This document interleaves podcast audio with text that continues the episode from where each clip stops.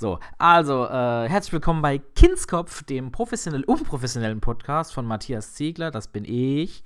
Und ich habe heute wieder virtuell ein, nicht wieder, sondern zum ersten Mal virtuell einen Gast dabei. Und zwar den ganz lieben äh, Comedian und, ähm, boah, wie soll ich das sagen? Guten Freund Timo Turga. Hallo Timo. Hallo Matthias, danke schön für die Einladung und für die lieben Worte, das war nett. Ja, so, so, bin ich. Ja, du, du hältst mich wirklich für einen Comedian, das ist sehr nett. also ich lache über dich, also ist, und du machst das äh, auf der Bühne und dann ist das, bist du Comedian. So, fertig. So, so wird das getan. Oh, das freut mich. Ja, äh, wie gesagt, vielen Dank für die Einladung. Ich freue mich, dabei sein zu dürfen. Ja, äh, genau. Kannst dich mal kurz vorstellen, damit die Leute auch wissen, wer da wer bin, da mit mir spricht. Äh, ja, natürlich. Also wie gesagt, mein Name ist Timo Turga, ich bin äh, 24, ich komme aus Köln, ich bin Stand-up-Comedian und äh, ich spreche auf der Bühne unter anderem auch äh, viel über meine Behinderung. Ich bin nämlich tatsächlich fast blind und sehe auf beiden Augen noch 5%. Boah, ja. Alles gesagt. So, das war schön mit dir. Nein, ähm, nein, äh, ich habe äh, Timor kennengelernt, also richtig kennengelernt, äh, in Saarbrücken. Da hat er ein, äh, ein Doppelsolo mit äh, Kollege Tobi Kepp gespielt, der auch eine Behinderung hat. Der ist nämlich hörgeschädigt zu 45 Prozent, 40 Prozent. Er hat es mir mal gesagt, aber ich habe nicht zugehört. Äh, ich wollte ja, das, das. müsste er eigentlich sagen. Ist egal. Ja, ich, ähm, ich wollte ja. nicht, dass er sich so einsam fühlt mit seinem Problem. Ja, genau. Und da habt ihr äh, ein, ein wunderschönes ähm, Doppelsolo oder so Halbsolo gespielt, äh, ungesehen und ungehört. Genau. Und äh, da durfte der gute Timor bei mir äh, übernachten, beziehungsweise bei meinen Eltern. Da haben wir was Schönes hergerichtet. Und äh, da haben wir auch sehr viel geredet. Also ich glaube, wir haben über zwei, drei Stunden gelabert, bevor wir dann tatsächlich dann doch in, ins Bett gegangen sind. Oh ja, ich erinnere und, äh, mich. ja, ja. Und da dachte ich mir, ähm, wir könnten zumindest mal jetzt so eine, ein Stündchen äh, nochmal das äh, wiederholen oder zumindest mal neu setzen, weil ähm, der Timor ist nicht nur Comedian und äh, redet über seine Behinderung, sondern äh, der hat auch was gelernt. Er war nämlich Erzieher oder hat Erzieher wollen lernen. Lernen wollen? Lernen wollen. Ja, gelernt. Ja, hat gelernt leider gar nicht zu Ende. Also ich musste ja äh, im ja, ersten Lehrjahr abbrechen. Das ist sehr, sehr schade. Aber das stimmt. Ich wollte eigentlich im Kindergarten arbeiten und äh, dann zum Ende des ersten Lehrjahres hin äh, wurden meine Augen dann zu schlecht und ich musste die Ausbildung abbrechen. Aber tatsächlich habe ich auch mehrmals im Kindergarten gearbeitet, verschiedene Praktika gemacht und äh, das hat mir sehr viel Spaß gemacht. Aber irgendwann hm, ging das dann leider das nicht natürlich, mehr. Das ist natürlich bitter, wenn das einem da so reinschneidet. Mhm.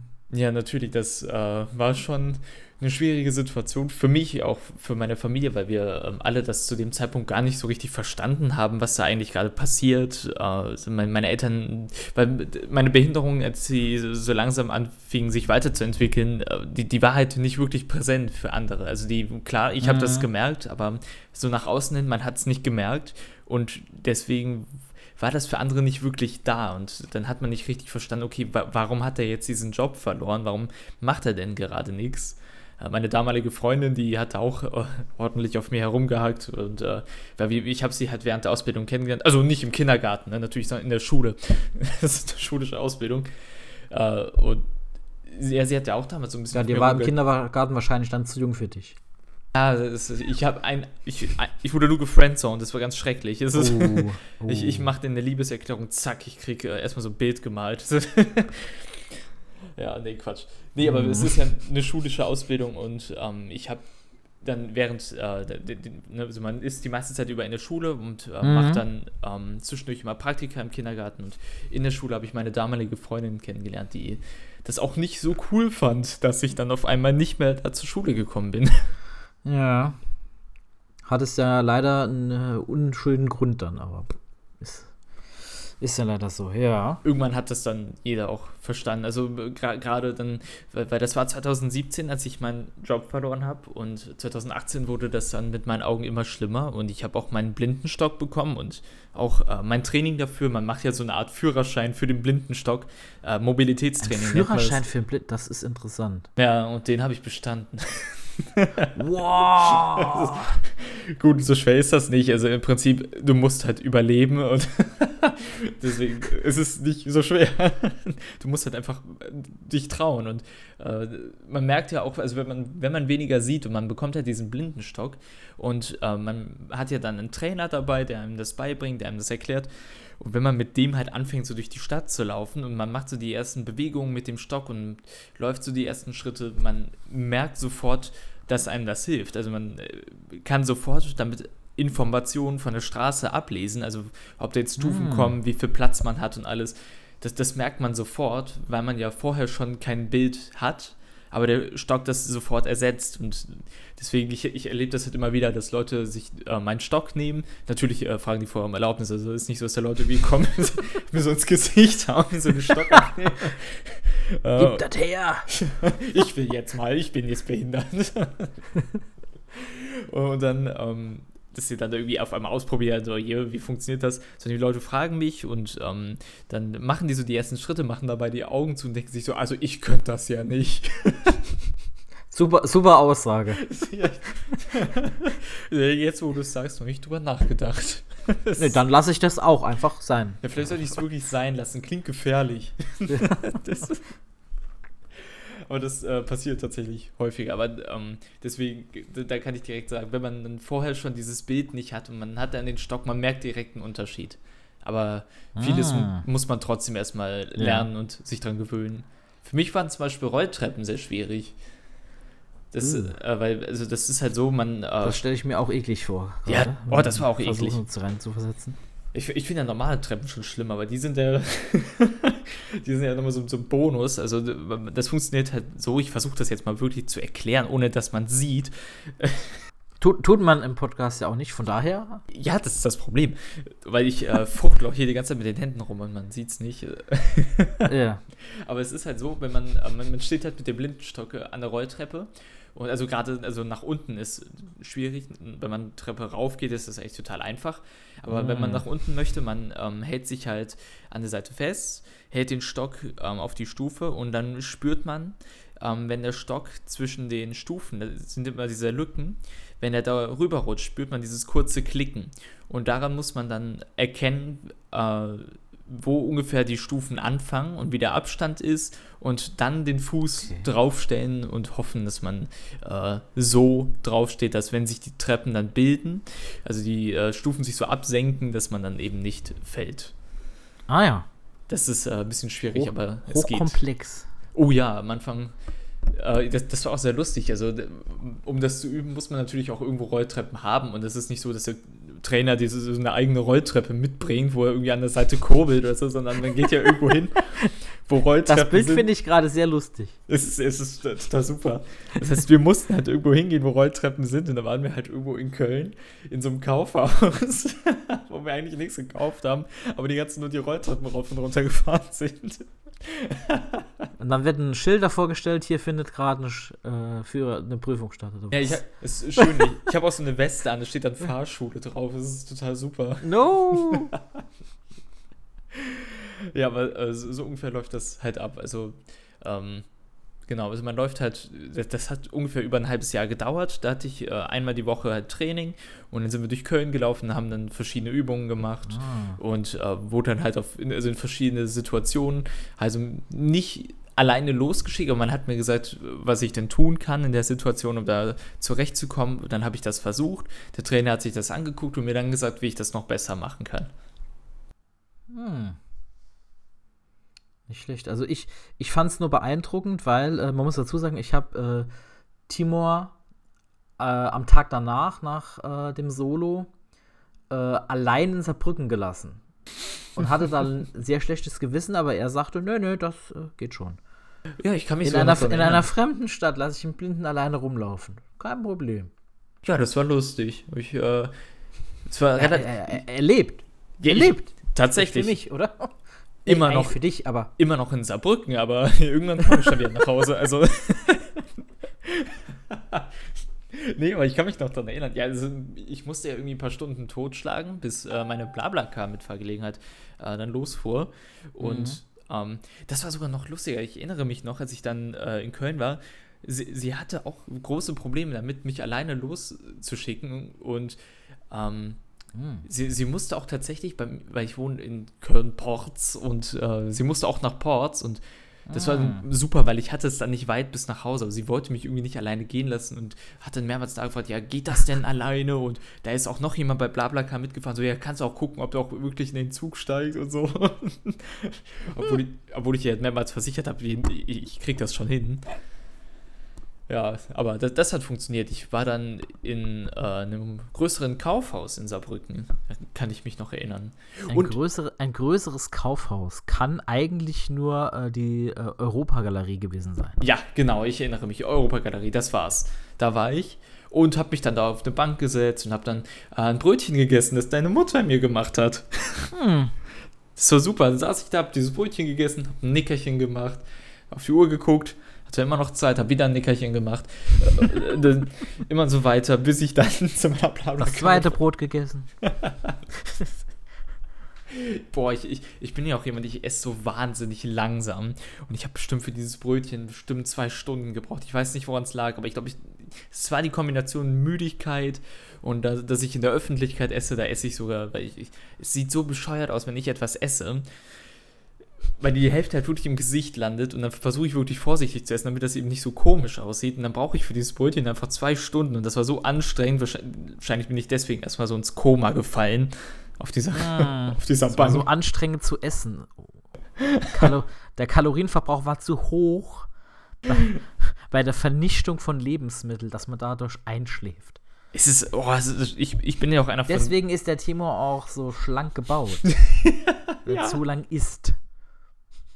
Wenn ich noch einen Ticken langsamer essen würde, würde ich verhungern, während ich esse. Es Wahrscheinlich, wahrscheinlich.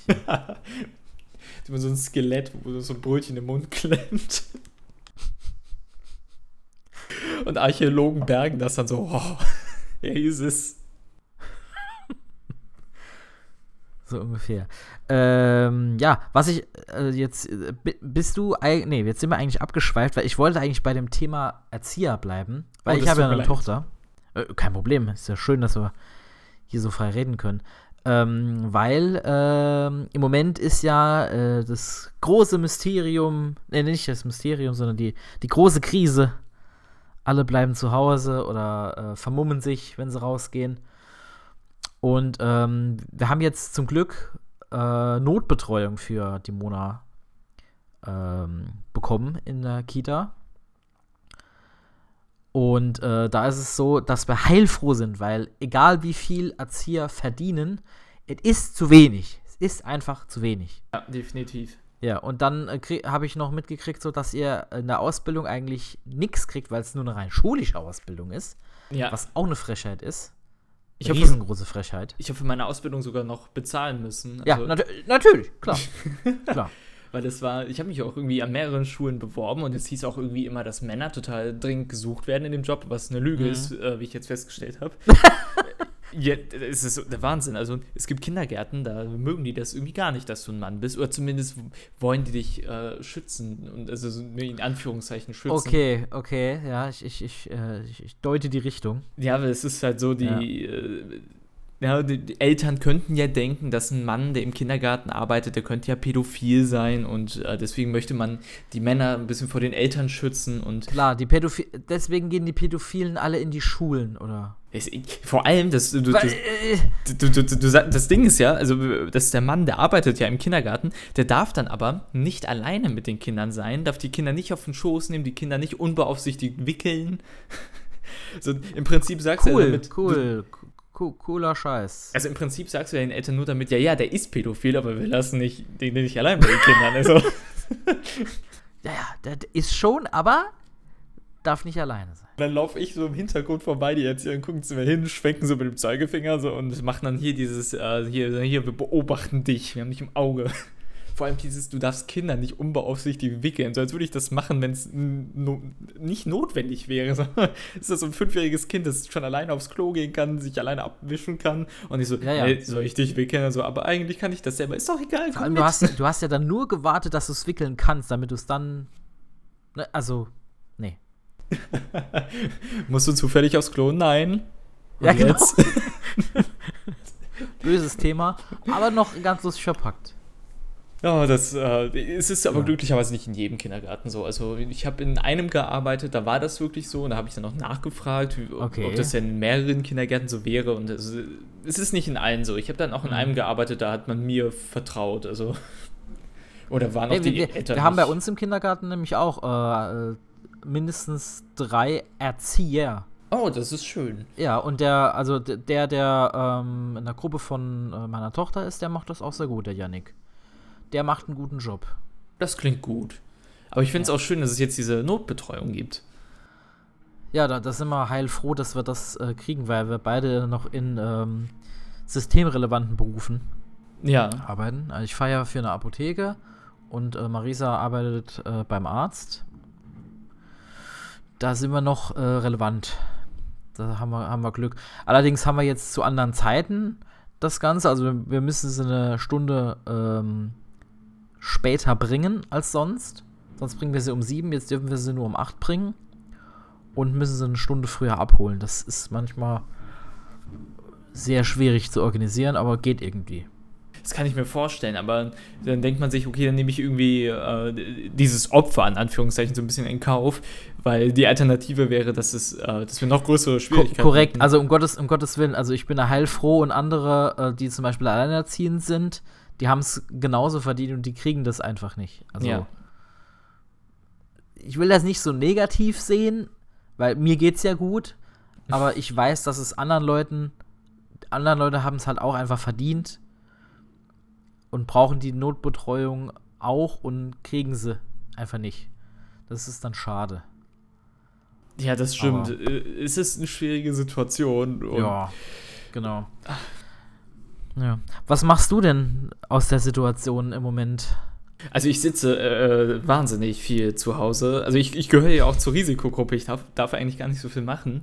Ich bin ja Asthmatiker und äh, ja, mich Ja, hat's ja, voll meine Frau. Es- ja, stimmt, ist mir gerade eingefallen, meine Frau hat ja auch Asthma.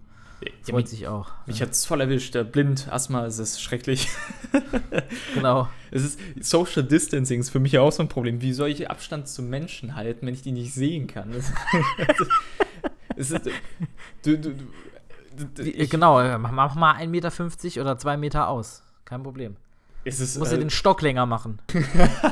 Und immer um dich rum. ich habe hab mir meine Armbinde nicht um den Arm gebunden, sondern um mein Gesicht. Also um Genau, mein, Ich genau. mein Gesicht so Nee, nee, und, ja, genau, genau. Ich habe so diese drei schwarzen Punkte so auf dem Mund. Ein schönes Bild. Vor allem, weil das Ding hat dieses Band halt so wahnsinnig spannend. Vor allem, also mein, mein Kopf ist ein bisschen, ein bisschen, bisschen größer als mein Arm. Das heißt, Geringfügig. das heißt, äh, das spannt dann halt auch ein bisschen mehr und äh, ja, mein Mund ist dann gefühlt so an meinem Nacken. Ja, Aber so sieht das aus, ja. Die, die, die meiste Ja. Zeit bin ich halt wirklich zu Hause und äh, jetzt in Köln ist es jetzt so, dass äh, ab heute darf man sich auch wieder mit Freunden treffen. Also es ist wieder ein bisschen Uh. locker und ich treffe mich jetzt auch am Sonntag zum Beispiel zum ersten Mal nach langer Zeit mit meiner Freundin. Da freuen wir uns sehr drauf. Oh. Ja, ja, die, die war auch einmal hier am 1. Mai tatsächlich. Ah. Da da war sie morgens hier und hat mir ein Maiherz geschenkt. Oh. Weil es ist schalt ja, die, die Männer waren dran. Okay. Ja, finde ich, find ich gut. Ich habe noch nie eins bekommen. Das ist halt die Männer waren dran. Naja. Ja, so- ja, so ist das. Ja. ähm, meine letzte Info war, dass du ja noch im Quatsch Comedy Club hättest auftreten dürfen. Oh, ich war sogar da. Warst du da? Ja, ich War das noch vorher? das war noch vorher. Yes! Yes! Es Gott war, sei Dank. Es war Gott fantastisch. Es war so schön. Äh, Quatsch Comedy Club, das war so ein Traum, da mal aufzutreten. Und dann Sehr war schön, ich Gott da und das waren äh, fünf Shows an vier Tagen, also an dem Sonntag zweimal. Nee, Quatsch, nicht an dem Sonntag, an dem Samstag zweimal. Und ich okay. erinnere mich noch, Zwei, dass ich. Zweimal hintereinander, oder wie? Ja, genau, es waren zwei Shows hintereinander. Also ich müsste noch mal gucken, wann die erste anfing. Ich glaube, die erste Show fing um 19 Uhr an und die zweite dann um 22 Uhr. Ah, okay. Und das war so. Bei denen Hammer. läuft, ja. Ey, das war, mal, ist, ist gelaufen, so. Es, es lief super, abgesehen vom ersten Auftritt, der war nicht so gut. Aber da war der oh, ganze okay. Abend relativ ruhig. Aber da war ich sehr unzufrieden so, mit da, mir. Achso, da war es insgesamt. Ja. Okay, aber das war nicht, nicht nur bei dir, sondern. Auch bei anderen.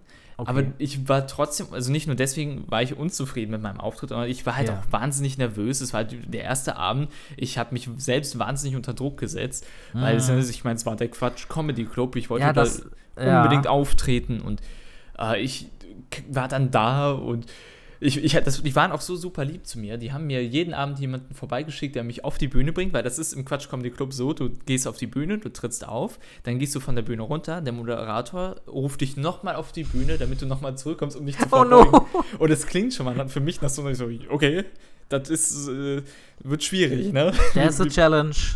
So, wie mache ich das jetzt? Und äh, wir haben das dann so gemacht, ich wurde auf die Bühne gebracht, dann bleibe ich einfach nach meinem Auftritt auf der Bühne stehen. So, als wäre ich, wär ich einfach so ein Programm, das abgestürzt ist. Ich stehe einfach da so, was mache ich jetzt? als hätte ich verlernt, in, wie man in läuft. Der, in der Pose einfach so. Genau. Und dann stehe ich da, ne, so für 10 Sekunden, weiß nicht, was ich mit meinen Händen machen soll.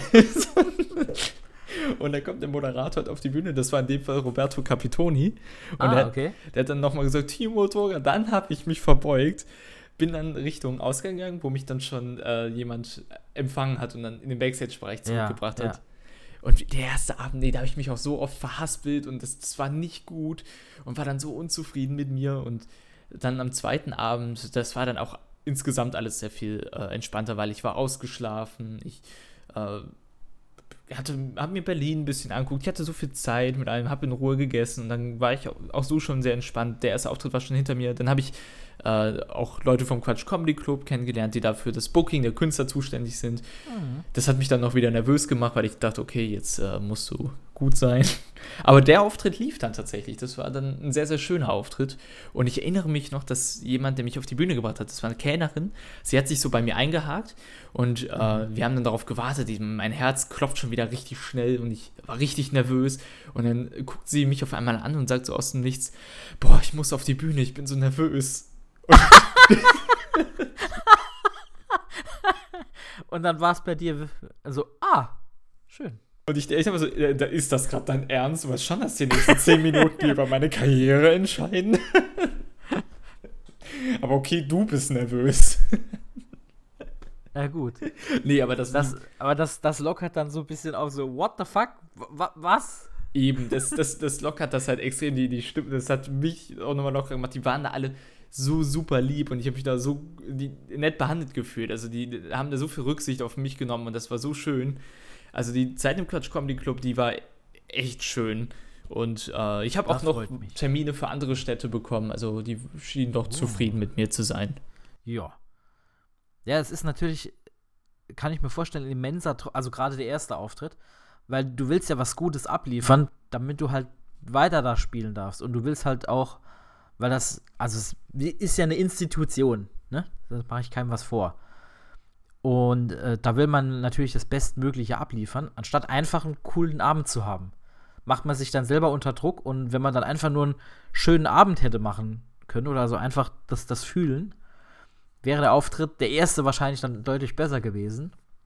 Ja, definitiv. Aber das kann man natürlich nicht ableben, Gottes Willen. Also. Es waren ja natürlich auch die Erwartungen. Ne? Also ich glaube, der erste Abend war auch gar nicht, das war der Donnerstag, der war, glaube ich, auch gar nicht ausverkauft.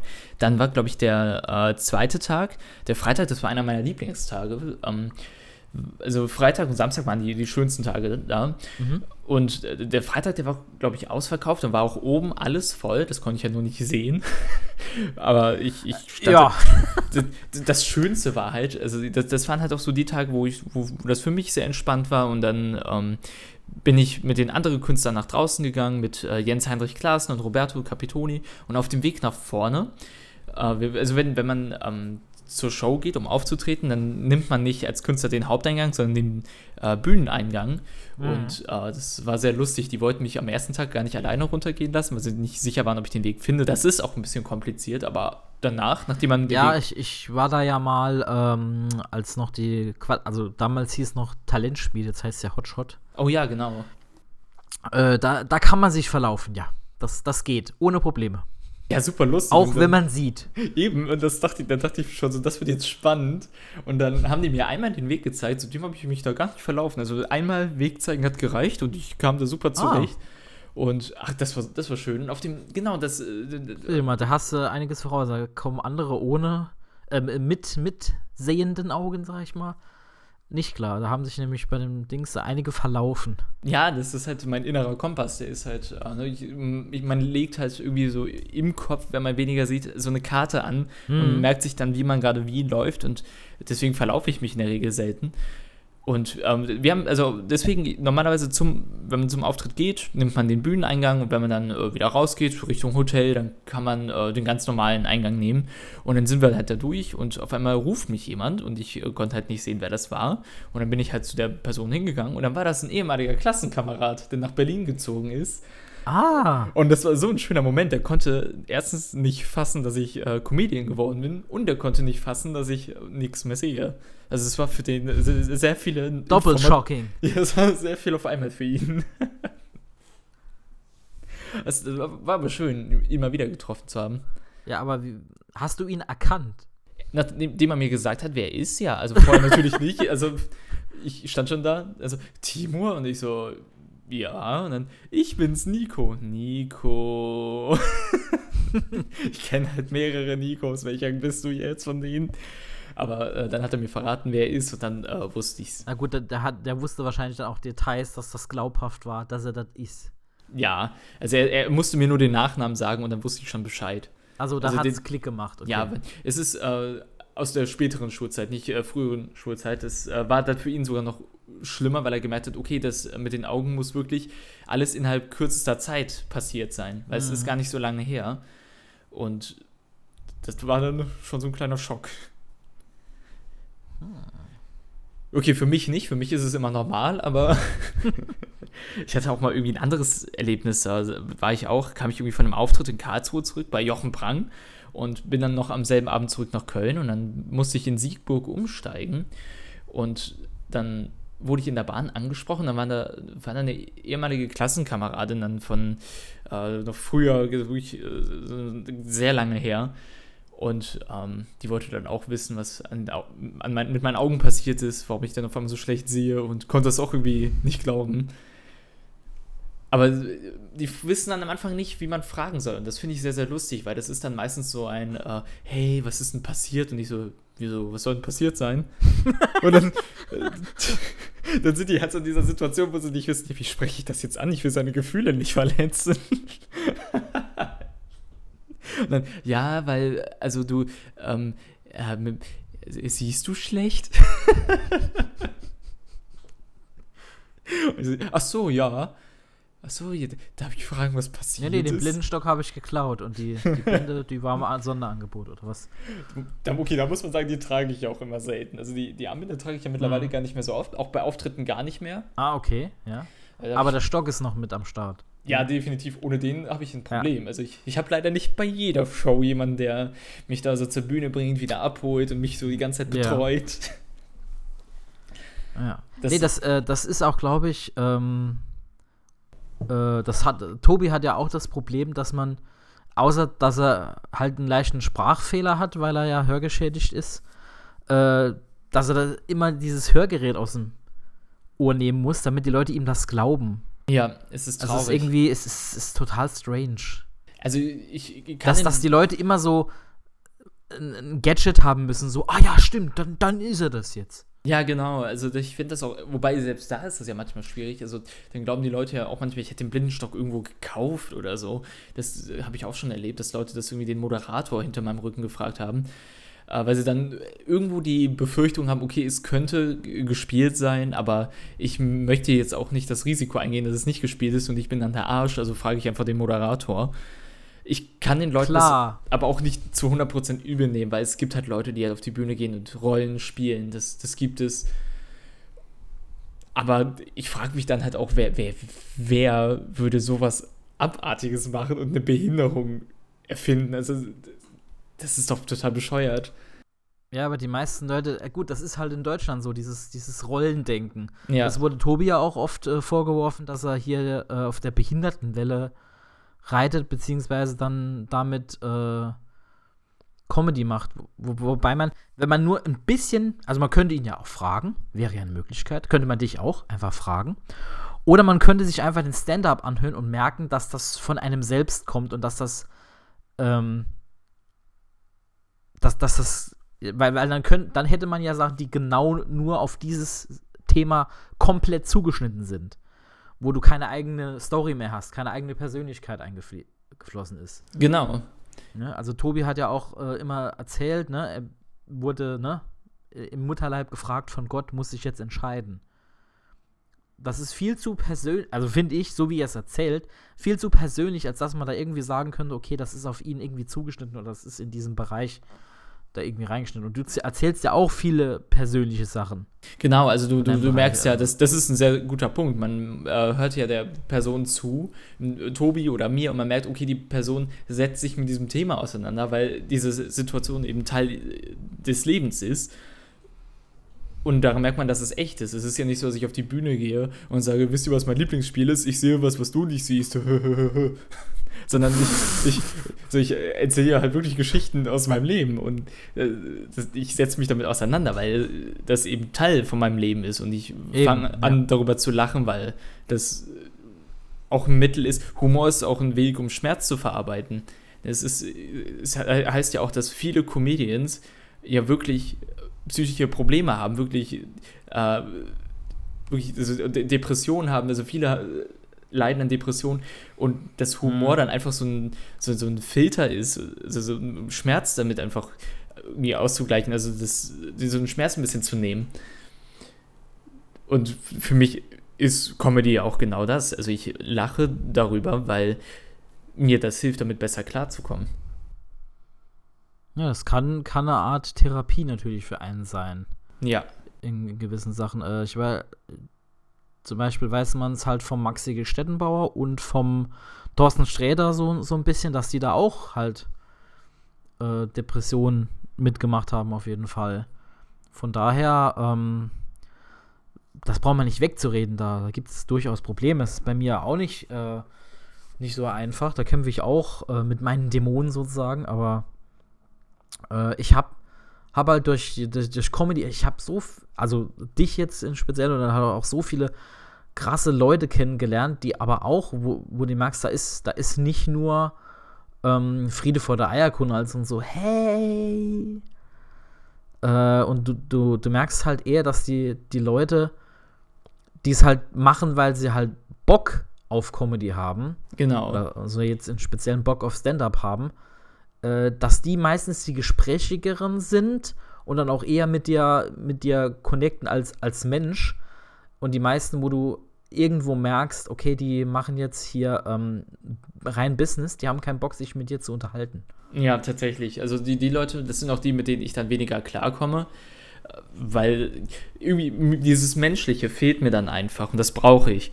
Also ich, ich muss, wenn ich bei einer Comedy-Show bin und ich trete mit anderen auf, ich möchte diese Unterhaltung haben. Ich möchte irgendwie mit den Leuten, keine Ahnung, so, weißt du, wie ich das meine? Man möchte ja, ich, ich bin da genau deiner, deiner, deiner Meinung, beziehungsweise auf, auf, äh, auf, da sind wir auf dem gleichen Level. Genau. Wenn das hinter der Bühne nicht so richtig klappt, dann ist es auf der Bühne auch meistens ein bisschen, bisschen schwieriger. Ja, das wirkt dann alles so kalt, finde ich. Gesamt, find ich. Genau, dieses Gesamtkonzept ist dann halt auch äh, anders da. Ich finde auch, ich kann mir auch vorstellen, viele im Publikum merken das, wenn dann alle auf die Bühne kommen, dass da ne, Leute bei sind, dass da so eine gewisse Distanz zwischen den Künstlern ist. Und das finde ich auch irgendwie mhm. schade. Wenn, wenn man merkt, dass sie da alle ganz freundschaftlich zusammen auf der Bühne stehen, so kein Konkurrenzkampf, sondern wir machen da jetzt alle äh, zusammen was Schönes, wir haben da jetzt alle zusammen Spaß, dann ist das auch für das Publikum schön. Weil ich, ich erinnere mich zum Beispiel auch noch an äh, die Show von Sein in Saarbrücken. Genau, da, die kam ja auch postwendend in den Kopf. Äh, das war eigentlich ja auch ein Wettbewerb in dem Sinn, aber da war eine ganz andere Stimmung. Also Genau. Also hinter den Kulissen. Das fühlte sich zumindest, äh, ich war ja außer Konkurrenz, ich durfte ja nur so auftreten, aber für, für mich fühlte das sich allgemein nicht, nicht so wie ein Wettbewerb an, wie das sonst ist. Ja, für mich auch nicht, weil alle, die da waren, mochte ich sehr, sehr gerne und mag ich immer noch sehr, sehr gerne. Ist nicht so, dass sich das jetzt nach dem Wettbewerb geändert hat.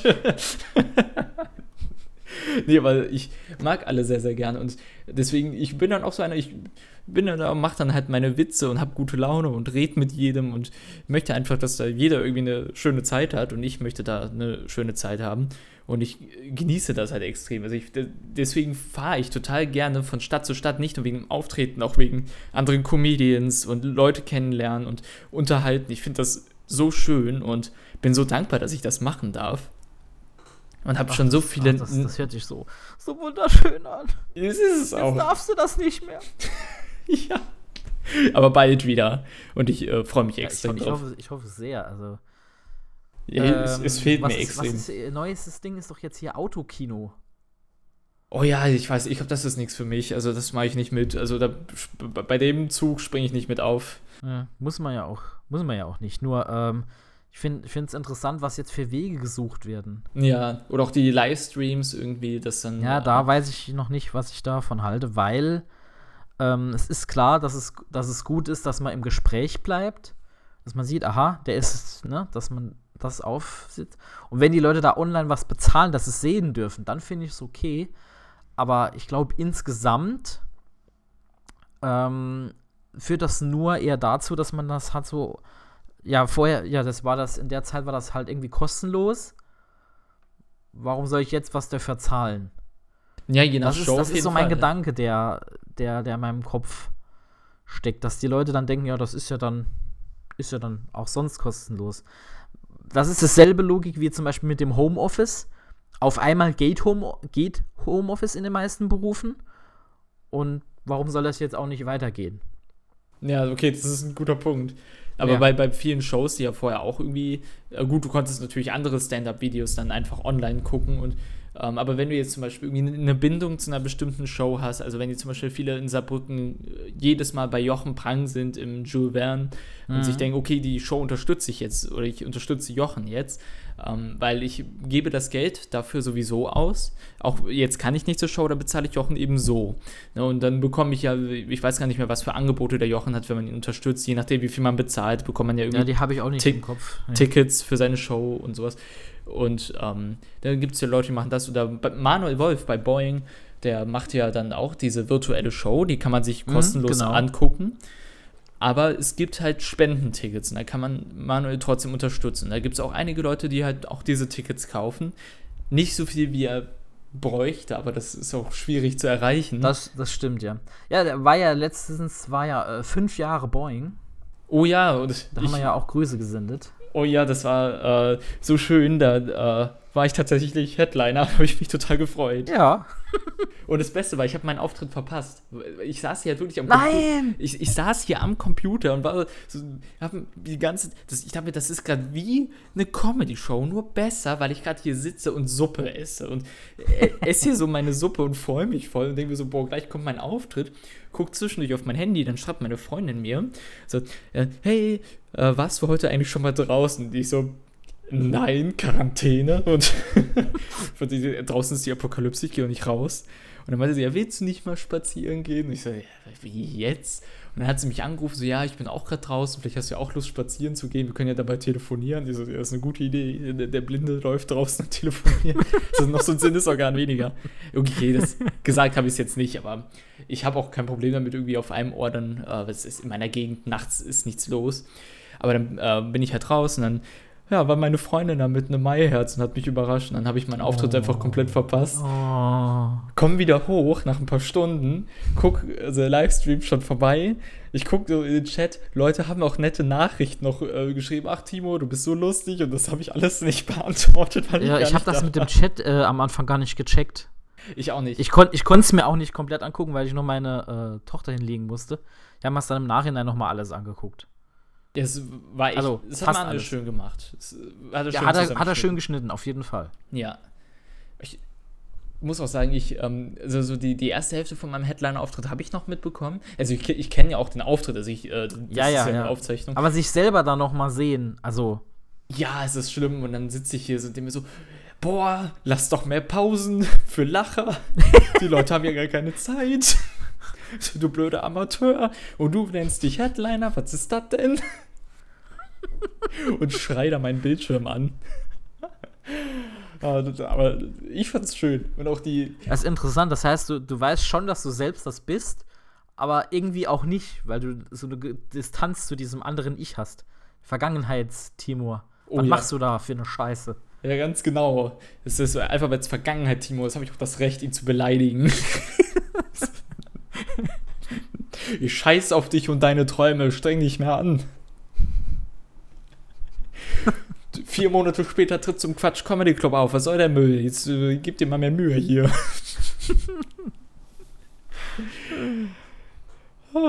äh, da, ja, wie gesagt, ähm, ich hoffe, dass es da jetzt mal bald äh, irgendwie weitergeht, weil ich will auch noch, habe jetzt endlich mal neue Sachen, äh, die ich ausprobieren möchte, die halt mehr zum, zu mir passen, die nicht zu sehr vom Papier konstruiert sind. Aber ich kann die nicht testen, es ist blöd. Ja, ich bin gespannt. Nimm das irgendwie auf. Ich würde das gerne irgendwie verfolgen. Ja, ja, ich, ich nehme, also audiotechnisch nehme ich ja immer alles auf.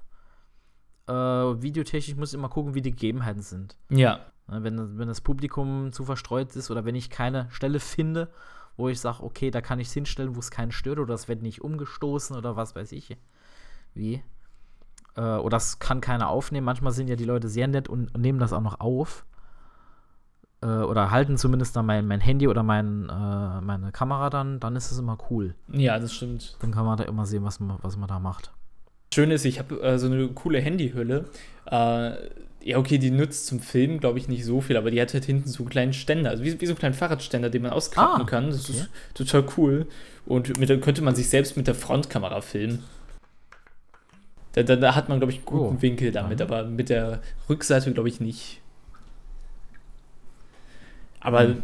das ist äh, eigentlich auch immer wichtig, dass man sich selber filmt, damit man selber nochmal wirklich ein klares Bild hat, wie war ich da eigentlich gerade ja, auf der Bühne. Na, na, natürlich. Also Ton ist das eine, wenn man halt auf die Formulierung achtet, aber natürlich muss man auch die Gestik und die, die Präsenz, die man dann aussendet, muss dann natürlich, sollte natürlich auch dabei drauf sein, ne? Ja, Das ist ja auch, ist ja auch wichtig.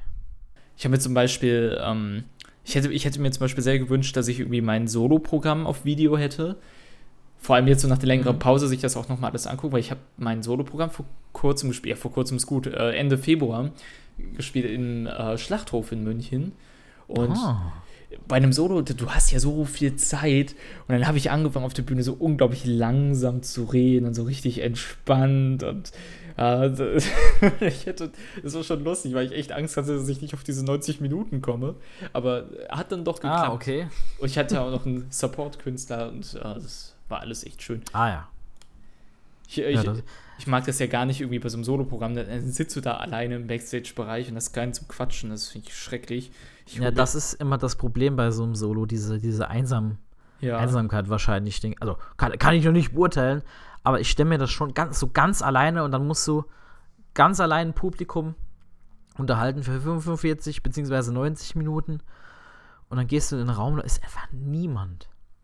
Ja, genau, dann, dann, sitzt du da und also mein, mein 16-jähriges Ich hätte gesagt, oh, ich bin eh ein einsamer Wolf und dann hätte ich so meine Emo-Locke so übers Auge so, so geschüttet, so, so, einen Kopfschwung gemacht und mir so, ach, allein bin ich eh Ja. besser dran. Und jetzt so mein 24-jähriges Ich, das hätte da in München gesessen und sich gedacht, ja, ich könnte mir einfach Mhm. vorstellen, dass jemand hier ist und sich mit mir unterhält. Das ist so traurig gerade. Oh. Und dann kam Julian Beisel und äh, dann haben wir uns da unterhalten und dann habe ich ihn erstmal, ich, ich, ich laber ja auch, ich glaube, man merkt das, ich rede halt wahnsinnig viel. Ja, das ist hab, doch gut. ich habe, boah, ich habe den so zugetextet, weil ich die ganze Zeit in München so einsam war, bis er da war abends. so, Menschen. Aber es war so schön, weil es war ausverkauft. Das, das ist natürlich genial. Ja, das ist total toll. Wir sind dann Also, von den im München kleinen. im, im Schlacht. äh, Ist ja. ja, das Wie, läuft wie viel waren da ungefähr? 80 Leute. Also es, Ja. es, wir sind von dem kleinen Saal, also es gibt ja drei Säle da, einen kleinen, einen mittleren und einen großen. Und ich sollte eigentlich in den ganz kleinen. Mhm. Und äh, dann bin ich da mit dem Techniker rein und er hat er gesagt, ja, hier ist dein Backstage-Bereich. Und ich so, Moment mal, das Publikum ist hier. Ich trete hier auf und hier ist mein Backstage-Bereich. So, okay. Mm. so strange, aber gut. Ich drehe mich einfach um mit meinem Tisch oder so. Und dann hat er gesagt, komm mal mit zur Bühne und dann ist er wieder in den anderen Raum gegangen. Und ich so, hey, wo will er denn hin? Und dann hat er mir halt erzählt, ja, du bist ausverkauft, wir sind jetzt hier in den mittleren gezogen, dann kannst du noch ein paar, können wir noch ein paar Karten mehr verkaufen an der Abendkasse. Und dann waren da 80 Leute und das war richtig schön. Und die Stimmung war richtig gut und den ganzen Abend über Lacher gleichmäßig verteilt. Das war der Hammer. Und die mochten verrückten Kram, also. das ist doch gut, ja. Der, äh, du, du hast ja eine Agentur, ne? Genau, vom Andy Sauerwein. Da bin Andy ich. Sauerwein, genau. Und der, der macht aber ganz schön viel, dass der dich da, da rumschickt. Oh ja, das Überall stimmt. und Quatsch Comedy Club irgendwie äh, reingebracht. Also der, der macht einen guten Job. Definitiv. So. Definitiv. Also ich äh, hätte mich ja im Leben nicht im Quatsch Comedy Club beworben, weil ich bin ja auch da bei Hotshots oder der Talentschmiede nie weitergekommen. Ich habe ja einmal teilgenommen ja. und danach gedacht, okay, wenn ich nochmal das Geld habe, nehme ich da gern nochmal dran teil. Da gab es ja das in Düsseldorf noch nicht, weil mhm. da könnte ich auch mitmachen, ohne dass ich ja finanziell jetzt irgendwie groß Minus mache. Ähm, aber da ja, das geht, ja. Ja, aber das, ja jetzt, jetzt äh, würde es gehen, aber äh, dann hatte ich ja schon den normalen Platz im Quatsch Comedy Club in der reg regulären Show und ich hätte mich da nie im Leben beworben, gedacht, so, äh, dafür bist du noch gar nicht bereit. Und dann schreibt Andi mir so, ja, Timur, du hast gute Neuigkeiten aus Berlin, hat den Namen der Bookerin genannt vom Quatsch Comedy Club.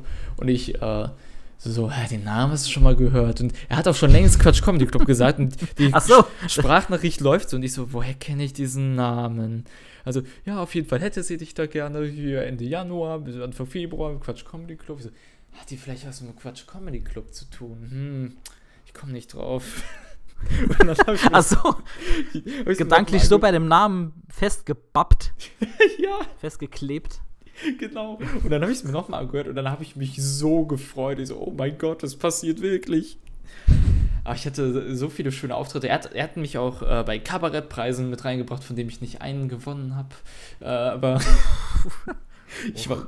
Okay, beim Magdeburger Vakuum, da war ich zumindest im Finale. Das war schön. Ah ja, das ist doch schon mal. Und ich hatte ein paar schöne Tage in äh, Magdeburg.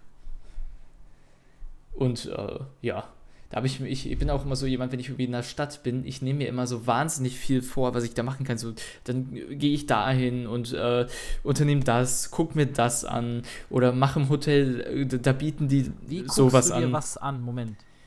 Äh, ich bin da.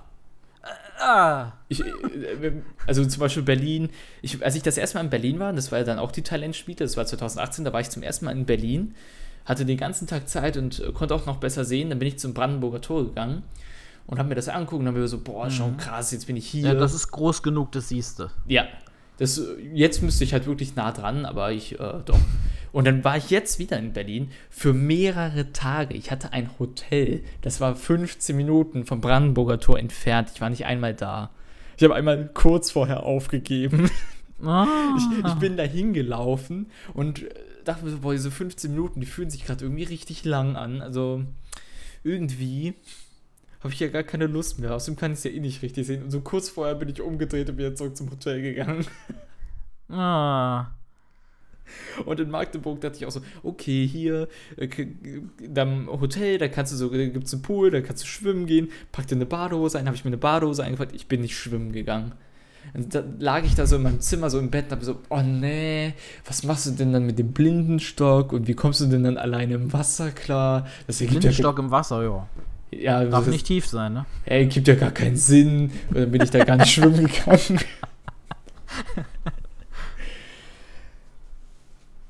oh. ist, ich ich finde es immer interessant, wie du auch eine, ähm, wie du es immer, also für mich schaffst du es, auch so eine be belanglose Aktion doch noch so zu verkaufen, dass man dir gerne zuhört und das dann tr äh, trotzdem lustig ist. So, ja, ich wollte schwimmen gehen. Und jeder denkt sich so, wie geht der schwimmen? Der, der sieht doch nichts.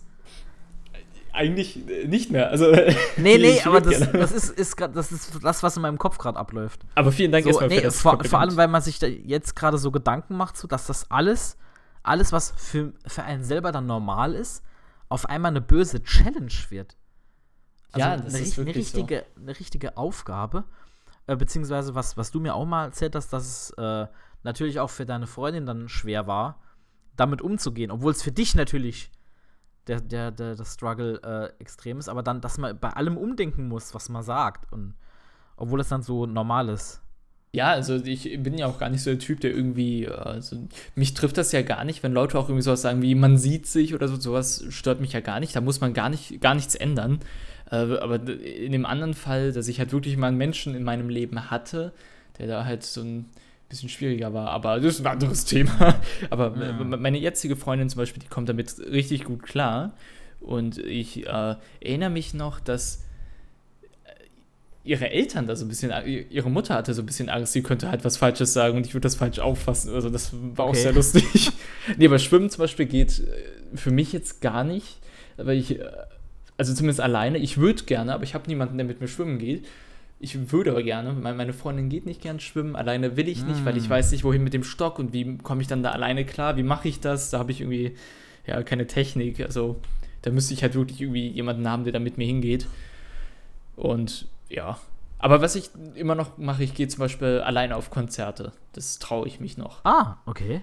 Also ich äh, mache das, das sind so eine der wenigen Momente, wo ich auch wirklich meine Armbinde trage und ähm, das, weil ich gehe ja wahnsinnig, ich höre ja sehr gerne Metal und bei Metal-Konzerten, yeah. da wird yeah, da, da, wird ja gemoscht, also die Leute, die schubsen sich da vor der Bühne ja, rum ja. Und, und, da mache ich halt Und du mit. darfst mit dem Stock zuschlagen. Yes! Den, den nehme ich nicht mit rein, aber ah. meistens wenn ja, Gut, die stehen da dicht gedrängt, da, da ist nicht viel mit. Wo, wo, gehst du hin? Also ich ziehe mir halt die Armbinde an und renne dann damit rein und äh, dann warte ich, bis das Konzert vorbei ist und dann ähm, bis alle Leute weggehen und dann holt mich da jemand ab. Weil auf, bei Konzerten bin ich nie alleine und also zumindest selten. Also es hätte jetzt ein Konzert gegeben, das wird jetzt wahrscheinlich abgesagt aber irgendwie gibt es ja noch keine Infos zu. Ich hätte mhm. nämlich Karten für das Slipknot-Konzert gehabt in der Langsys Arena in Köln mit ah. Heaven Shall Burn als Vorgruppe. Das, ist, das sind beides meine Lieblingsbands. Also so viel Glück einfach, dass genau die ja, beiden und, Bands dann. Ja, und dann findet es nicht statt. Und dann denkt sich Gott so, boah, jetzt habe ich so eine lustige Idee. Erst schicke ich Slipknot nach Köln. Dann kauft er sich ein Ticket dann kündige ich an, dass Heaven Shall Burn die Vorgruppe sind, damit er sich so richtig krass freut. Und dann schicke ich die Apokalypse los. Ja, das ist. Meine, meine Mutter hat es äh, irgendwie auch so gut gesagt. Es ist wie, wie Krieg ohne Bomben. oh, das ist schon beinahe äh, wie, wie, so ein gemaltes Bild, wie sie das sagt. Das ist so, ja. schon, schon, sehr tiefgründig irgendwie. Ja, das, ja, das ist auch so, äh, fühlt sich irgendwie so an, so wie so eine, also als inzwischen sind ja die Einschränkungen äh, ein bisschen gelockert worden, aber es fühlte sich irgendwie so an, wie so eine Zombie-Apokalypse, aber die, die will nicht so richtig. Ja, irgendwie sind die. Die, die hat so Anlaufschwierigkeiten. Die, die Zombies sind so, mir ist gerade nicht danach. So, ich ich ja. könnte andere essen, Nö, aber ich will gerade Ich will noch nicht schlürfen. Nö. so ein bockiger Zombie.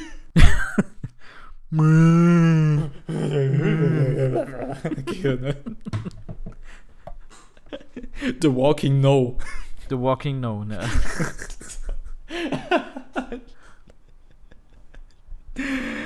Die Vorstellung finde ich einfach so schön. So, oh, da sind Zombies. Sie gehen in die falsche Richtung. hm. oh, die essen sich gegenseitig. Irgendwas stimmt hier nicht. Solche depressive Zombies.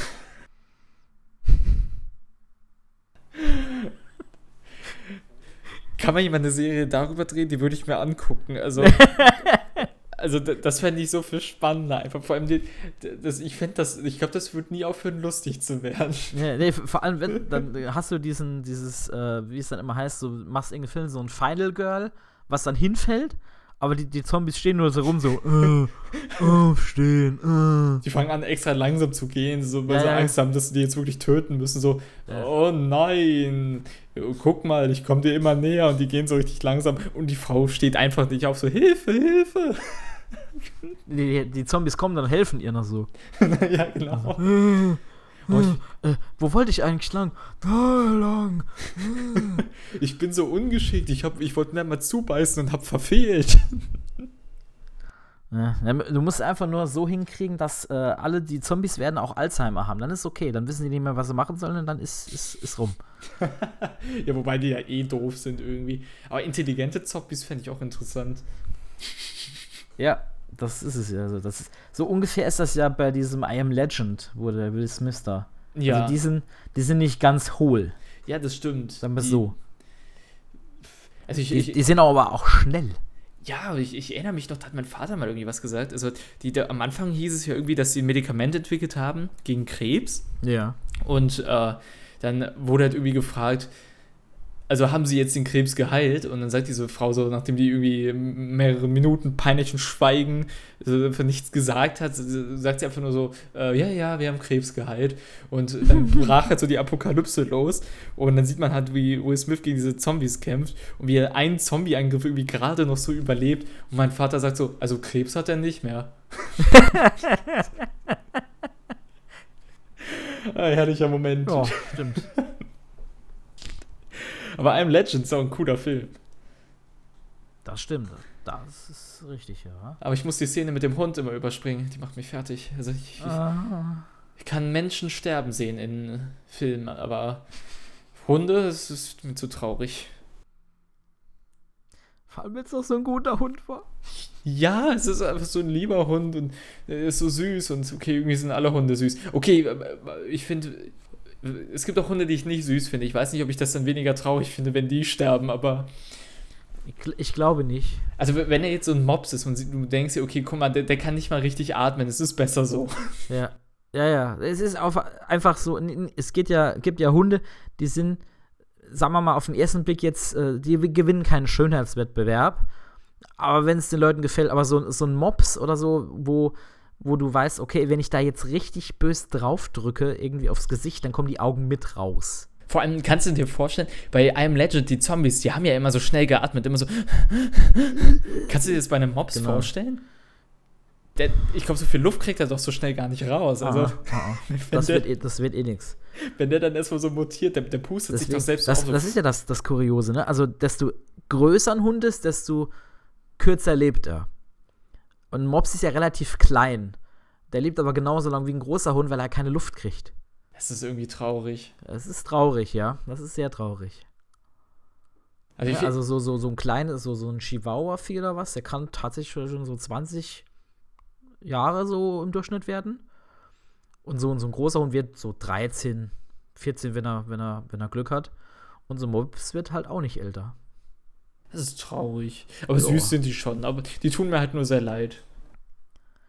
Das stimmt. Also, es sind ganz, ganz knuffige Kerl. Also, wäre jetzt nichts für mich, wenn ich das jedes Mal angucken müsste. ist, einfach, ist einfach kein sympathisches Gesicht. Ich weiß auch nicht, was sie sich dabei gedacht haben. So.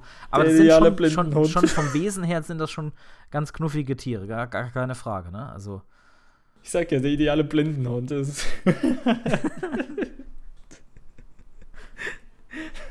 bist du nie sicher, welche Seite du gerade streichelst. Es sind beide Seiten flach. Wo, wo, was, wo ist dein Gesicht? Ja, ja. Ich streiche so ein, so eingedrücktes Gesicht irgendwie so. Ich streiche einfach beide Enden. Hier, ich streiche die Mitte, jetzt habe ich's. Wie, wie, ich frage mich, wie die das äh, so gezüchtet? Also, äh, klar, du machst halt immer mehr mit denen, die das haben. Aber wie ist, sind diese Falten? Das ist ja da gab es auch irgendwie so, so ein Meme irgendwie, so mit dem, dem Wolf, weißt, bevor es Hunde gab, war so der Wolf, ja. äh, und da war da so eine Gedankenblase bei dem Wolf, stand dann so, ähm, oh, weißt du was, ich kann mich doch zu den Menschen da ans Feuer setzen, was soll schon passieren, also ein paar hundert Jahre später. Ja, genau. so ja, da gibt, den Mobs. gibt's ja auch das, äh, das Lustige bei, bei Rick und Morty mit dem äh, Snowball. Hast du das Rick und Morty? Sagt ihr was? Ja, ja, ich glaube, die Folge habe ich sogar gesehen. Ich gucke das mittlerweile nicht mehr, weil mich das echt runterzieht.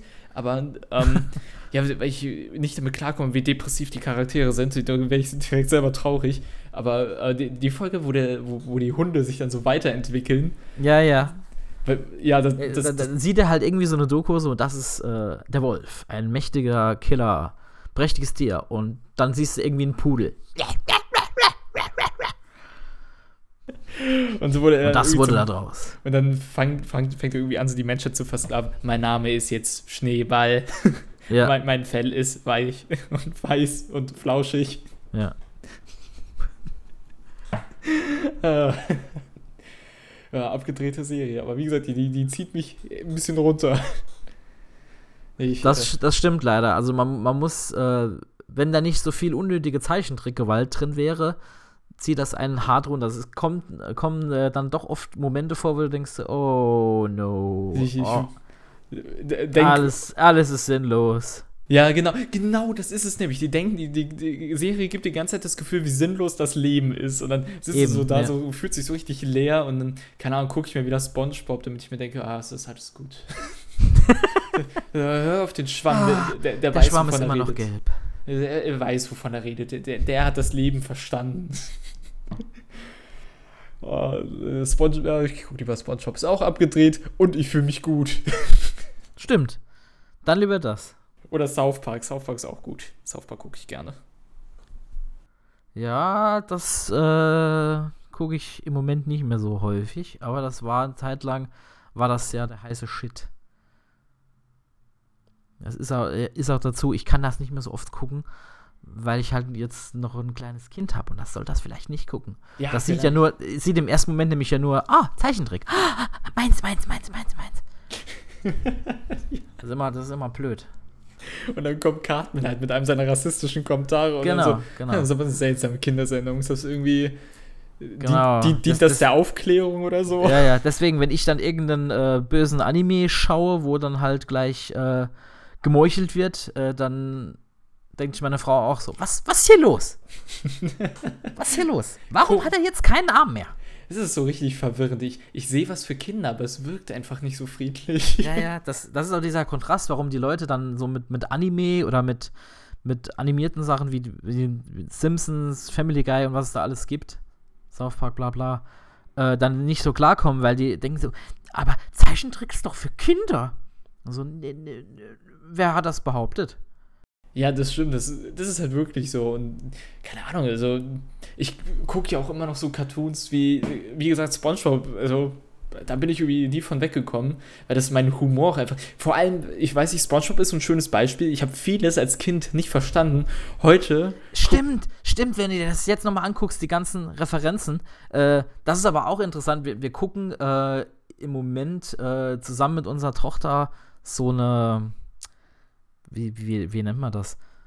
Ähm, Cars nochmal, also die ganzen alten Sachen von Disney. Auf Disney Plus? Disney Plus, genau, haben wir uns jetzt äh, vor der Apokalypse.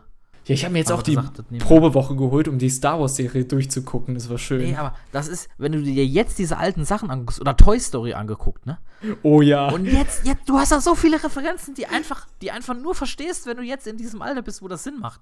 Das habe ich jetzt auch vor ein paar Tagen nochmal geguckt. Das ist lustig. Das ist Auch allein schon, allein schon manchmal. Wo du merkst, so, okay, sie wollten, dass die Eltern mit das mitgucken dürfen. Also allein schon, als sie da auf dieser äh, auf diesem Spielzeugauto saßen, so Buzz Lightyear ist hinten dran mit so einer Rakete und die schießen nach vorne und Woody's Gesichtsausdruck ja genau mit, mit Buzz Lightyear so dahinter und ich so, Alter, ich, ich weiß, was ihr da getan habt. Oder auch ähm, bei. Es gab auch so einen schönen Gag bei Shrek. Gag bei Shrek. Okay. Oh, ich, wow. Ich mache einen eigenen Podcast, den nenne ich so. Gag, Gag bei Shrek. Shrek. Ähm. das fand ich jetzt schön. Da, da, da gab es einen Moment, im ersten Film, da gab es ja diesen Antagonisten, der klein ist, also der sehr, sehr klein ist aber ich weiß nicht mehr, wie der heißt. Und dann war. Ah, ich weiß, ja, ich weiß, wen du meinst, diesen komischen irgendwas Prinzenkönig da. Ja, genau. Und dann waren die ja irgendwie bei seinem Schloss und das war halt so eine Riesenburg. Und dann guckt Shrek halt zum Esel und sagt so, ob der irgendwas kompensieren will. und das verstehst du ja als Kind nicht. Ja, aber, aber wenn man ehrlich ist, Shrek ist auch nicht, war noch nie für Kinder, oder? Ich weiß es nicht. Also ich habe es als Kind gesehen und fand es jetzt nicht, also ich glaube nicht, dass mich das in irgendeiner Weise jetzt gestört hat. äh, ich fürchte mich vor Sümpfen, aber ansonsten. Ähm, aber dann gucke ich das so als Erwachsener noch mal und denke mir, boah, das ist jetzt so viel besser. Stimmt, eigentlich müsste man den ganzen Schmarrn nochmal noch mal gucken. Ja, Shrek ist auch mittlerweile so ein Meme geworden im Internet.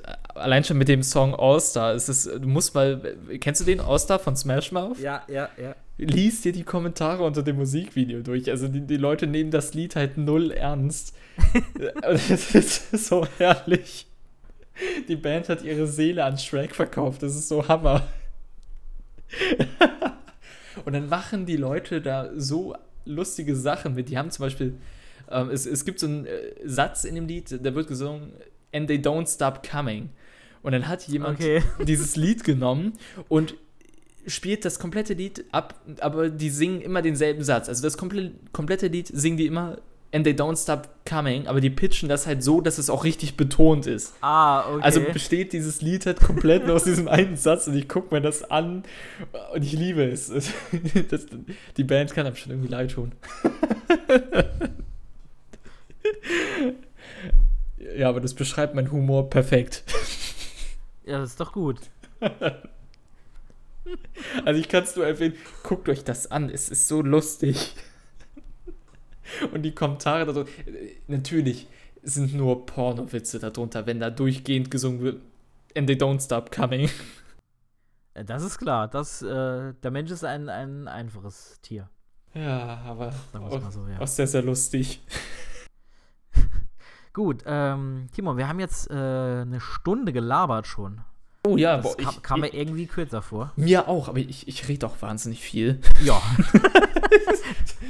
Kann man so stehen lassen. das kann man so stehen lassen. Ich habe dir einfach deinen Blinde Podcast reden abgenommen. viel, ja. Ja, das Oder stimmt. Keine Es ist, mit Tobi hat, sollte man meinen, dass er größere Probleme hat, weil er nicht zuhört, aber nee, ja, tatsächlich, das bin, stimmt auch wieder, ja. nee, tatsächlich bin ich der, der mehr redet. Boah, es tut mir so leid, ich habe so ein schlechtes Gewissen. Das war auch bei Andy Nee, schon nee, so. Kein, das ist kein Problem. Das ist kein Problem. Man hört dir gerne zu, habe ich ja auch schon mal gesagt. Man hört Okay. dir gerne zu. Oh, das freut mich. Ja, es war bei Andy auch tatsächlich so, dass er sich am Ende bedankt hat, dass er bei meinem Podcast dabei sein durfte. Also.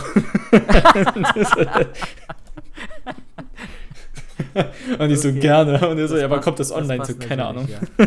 genau. Äh, wo, wo findet man dich im, im Netz und wann, wie heißt dein Solo? Was? Äh, pitch mal was.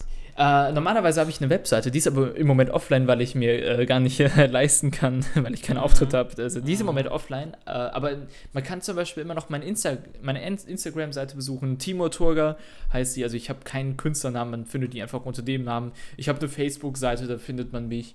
Und äh, ja, und auf Instagram bin ich auch recht aktiv. Also wenn, wenn es irgendwas Interessantes zu erzählen gibt, dann erzähle ich das da auch. Und dann ja, kann man das da alles verfolgen. Und äh, mein Soloprogramm Blind Date, das wird dann nach der Krise wahrscheinlich auch Okay, Bli Blind Date ist, äh, ja. ja, ne? Die Premiere, die ist ja leider ausgefallen. Die hätte ja in Köln stattgefunden. Äh, Ah. Wird dann jetzt äh, wahrscheinlich auf Oktober oder November verschoben dieses Jahr. Und ja, also falls es Zuhörer in Köln gibt, ihr habt dann die Chance bei der Premiere noch dabei zu sein. Tobi Cap wird auch da sein, der macht den Opener. Das wird super lustig. Wir beleidigen uns wieder ein bisschen. Ja, das, das hatte ich ja beim, ähm, äh, bei eurem Solo in Saarbrücken so ein bisschen so, also ich hätte es gefeiert auf einer Metaebene, weil ich, weil ich euch halt beide kenne und, und gut haben kann, äh, hätte ich da mehr so, so den, den leichten Beef gesehen. Gab es in Köln, als Das- wir dann unsere, unsere ah, okay. Und da haben wir dann gemerkt, dass das echt Spaß gemacht hat. Vor allem die Stimmung war halt wirklich schön. Und dann äh, haben wir uns da wirklich auch Ja, beleidigt. in und Köln waren war, mit Sicherheit auch mehr Leute. Es waren weniger als in Saarbrücken. Echt? Okay. Es ist, ich weiß nicht, woran es lag, aber die Leute haben uns geliebt. Ja, das ist was anderes. Hat ja nicht immer. Ja, wir hatten ja auch vorher so ein Radiointerview, wo wir uns beleidigt haben. Und äh, ich glaube, ah, okay. ich denke mal, also die Leute, die es Ja, gehört haben, mehr davon. Boah, es gibt mehr so, Beleidigungen. boah, lass mal da hingehen, die Behinderten, die beleidigen sich. ja, genau. ich will Blut sehen. Und dann kommen die dahin, als wäre das eine Wrestling-Show. Und Früher, Ähm, früher hätte man dann so äh, Marktplatz äh, gerufen, so Krüppelkeile, Krüppelkeile. ist das nicht auch von South Park? Ach stimmt, ja, oh fuck, ja. Krüppelgeile. Ach stimmt, als Timmy und äh, äh, wie heißt er nochmal? Timmy war das so, ne? Timmy ja, und Timmy. Jimmy. Und äh, äh, ähm, Timmy und Jimmy. Oder nicht? War das nicht Jimmy? Der mit den Krücken? ja, wo immer Groff, Ja, der ist, Publikum. der, der ist Jimmy. Das ist Jimmy, äh, das passt ja dann. Jimmy Ja, Jimmy. ja, vor allem ist er auch noch Comedian. ja deswegen. Es passt perfekt. Äh, noch, genau, noch eine Abschlussfrage. Äh, äh, wärst du auch Comedian geworden ohne deine, sag ich mal, äh, Behinderung? Tatsächlich ja. Ich habe ja auch, äh, bevor das mit meinen Augen so schlimm war, schon mit Comedy angefangen. Mhm. Ah. Also ich bin jetzt seit ja, viereinhalb Jahren dabei und äh, das mit der Augenkrankheit wurde ja ab 2017 erst so schlimm und Ende 2015 hatte ich meinen ersten Auftritt. Ah, okay, gut. Also das heißt, der Weg war eigentlich von vornherein klar. Ja.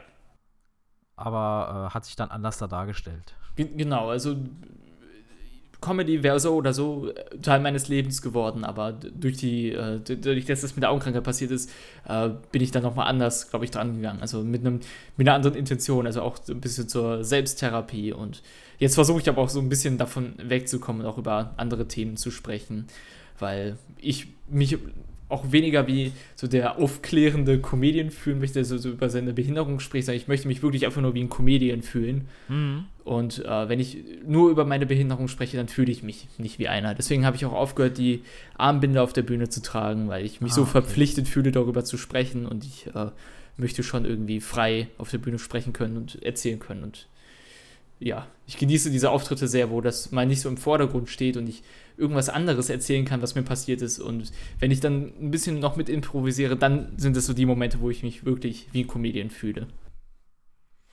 Das ist doch ein schönes Schlusswort. Dann äh, bedanke ich mich bei dir, Timur. Vielen Dank, dass ich dabei sein durfte. Ja, gerne. Jederzeit wieder. Äh, genau, dann äh, würde ich sagen, hoffe, euch hat die Folge ein bisschen gefallen. War ja sehr großer Gesprächsanteil vom Herrn Herrn Turger. Es tut mir so leid. ja. Oh, das, ist, das ist mein Gehirn, es kommt so viel. Wenn jemand was erzählt, dann fallen mir tausend Dinge ein, die ich da erzählen kann. Ah, dieses böse Gehirn. Ja. Genau. Gut, äh, dann wünsche ich dir alles Gute. Ich dir auch. Und, äh, bleib äh, gesund, ne? Das auch. Ist ja, ist, ist ja Floskel hier. Übersteh die Krise gut. Ja. Ich habe ja, noch, hab ja noch Arbeit. Ja, deswegen, Normal pass gut auf dich ich, auf. Ich, ja, das mache ich. Alles klar. Dann äh, schalte das nächste Mal wieder ein bei Kindskopf. Mein Name ist Matthias Ziegler und das war äh, mein Gesprächspartner Timo Turger. Tschüss. Hat Tschüss. mich gefreut.